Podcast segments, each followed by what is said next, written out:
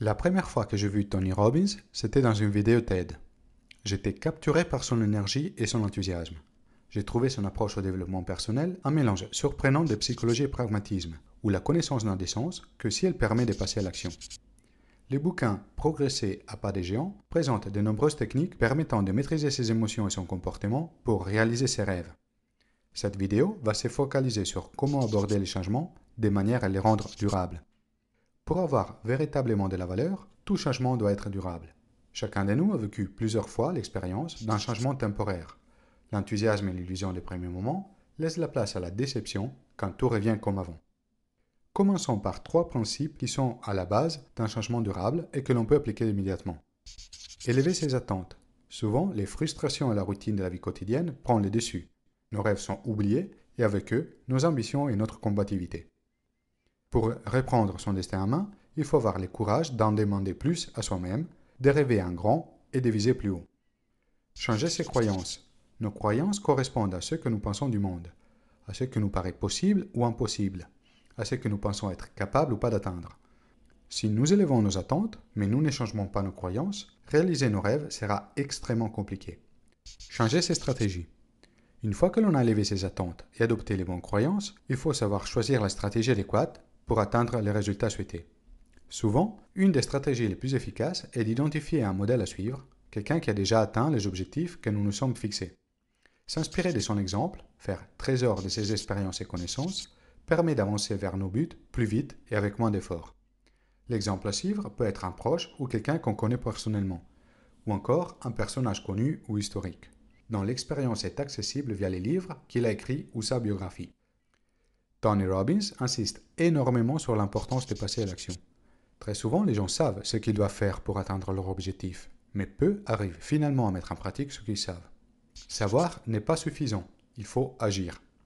Des actions différentes portent à des résultats différents. Chaque action nous oriente dans une direction.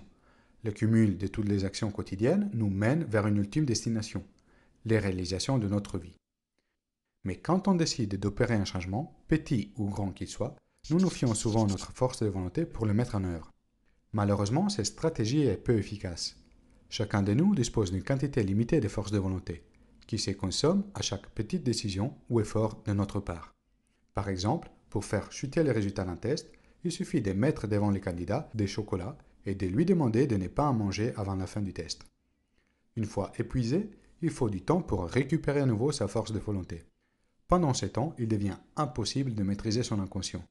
Les bonnes résolutions nous paraissent trop ambitieuses pour qu'on puisse les tenir, et nous retombons finalement dans les vieilles habitudes que nous souhaitons en changer. En plus de la déception de ne pas réussir à tenir ses engagements, notre morale est plombée par un sentiment d'impuissance et par une confiance en soi sous les tapis. Plutôt que s'appuyer sur sa force de volonté, une stratégie plus efficace consiste à utiliser les émotions, qui, elles, ne dépendent pas d'un effort conscient. Au contraire, elles contrôlent notre inconscient et sont mille fois plus puissantes pour pérenniser un changement. Le moteur qui a porté Donald Trump à être un des hommes les plus riches des États-Unis est exactement le même que celui qui a porté Mère Teresa à dédier sa vie au service des plus démunis. Ce moteur est la nécessité de chaque être humain de chercher le plaisir et fuir la souffrance. Certes, ce que nous associons au plaisir et à la souffrance peut varier énormément d'un individu à l'autre, peut même être à l'opposé, comme dans les cas de Trump et Mère Teresa. Si le premier est à la recherche constante des jouets les plus chers pour démontrer d'être le numéro un, la deuxième ne trouvait pas de sens à sa vie, sinon en se donnant complètement aux autres. Mais même si chacun à sa manière, bien suivant ses valeurs, cela n'empêche que notre inconscient nous guide constamment à chercher les occasions pour prouver du plaisir et éviter à tout prix les risques de sentir de la souffrance. Donc finalement, ce qui donne une direction à notre vie est ce à quoi nous associons le plaisir et ce à quoi nous associons la souffrance. Très souvent, ces associations de plaisir et souffrance se sont cumulées de manière involontaire et inconsciente tout au long de notre vie. En commençant par l'éducation que nous avons reçue en famille, à l'école et plus généralement dans la société dans laquelle nous avons grandi. Et pour finir, par les expériences auxquelles nous sommes exposés en tant qu'adultes, via les médias ou sur les lieux de travail par exemple. Si nous souhaitons maximiser nos chances de rendre les changements durables, nous pouvons commencer à utiliser à notre avantage ce que nous associons au plaisir et à la souffrance. Il suffit de créer ces associations de manière consciente. En effet, dès que nous associons une douleur intense à un pattern motif ou comportemental, nous allons l'éviter à tout prix. A l'inverse, si nous apprenons à lui associer un plaisir profond, nous allons les chercher aussi souvent que possible.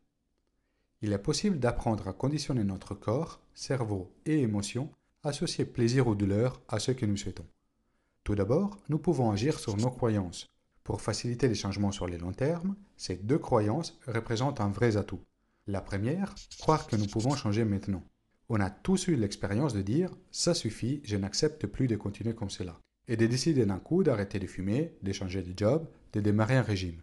Si nous l'avons fait une fois, nous pouvons apprendre à le faire à nouveau. La deuxième, nous sommes les seuls responsables du changement. Nous devons être convaincus que le changement est nécessaire, pas possible ou souhaitable, mais absolument nécessaire, et que nous avons tout ce qu'il faut pour réussir ce changement. Pour avoir un impact encore plus grand sur nos actions, nous pouvons utiliser nos émotions. Notre comportement n'est pas dicté par nos habiletés, mais par l'état mental ou émotif de chaque moment. Autant l'école nous a habitués depuis toujours à utiliser notre cerveau, notre intelligence, autant personne nous a vraiment éduqués à utiliser nos émotions. Une fois que l'on sait comment faire, cela devient assez simple. La clé réside dans notre corps. En effet, l'émotion est créée par les mouvements. Pour faire place aux émotions que l'on souhaite, il suffit de changer de posture. Vous n'y croyez pas? Essayez de vous mettre face à une glace et sortez votre meilleur sourire. Gardez-les pendant une minute. Vous verrez que ce qui est démarré comme un geste forcé va très vite se transformer en une vraie sensation de gaieté et légèreté. Deux autres exemples. Contrôler sa respiration dans les moments de stress. Des inspirations et expirations profondes permettent rapidement de retrouver son calme. Ou encore, faire des mouvements très énergiques, sauter ou crier quand on a un coup de barre. La vitalité revient d'un coup. Selon Tony Robbins, la clé du succès est de trouver les mouvements qui nous permettent de créer de la confiance, de l'énergie et de la bonne humeur et de les pratiquer au bon moment pour avancer vers nos objectifs. La quantité d'idées et de techniques que Tony Robbins arrive à mettre dans son bouquin est impressionnante. Je devrais réaliser plusieurs vidéos pour couvrir tous les concepts essentiels. Dites-moi d'ailleurs dans les commentaires si cela vous paraît une bonne idée. Vous trouvez les liens vers le bouquin dans la description en bas de la vidéo. Si vous êtes curieux de connaître les autres astuces de Tony Robbins, dans la description vous allez trouver également comment télécharger gratuitement un extrait du livre en anglais. Si vous avez aimé la vidéo, inscrivez-vous à ma chaîne YouTube et partagez la vidéo autour de vous. Si vous êtes intéressé à plus de contenu, visitez le site internet mindparachutes.com.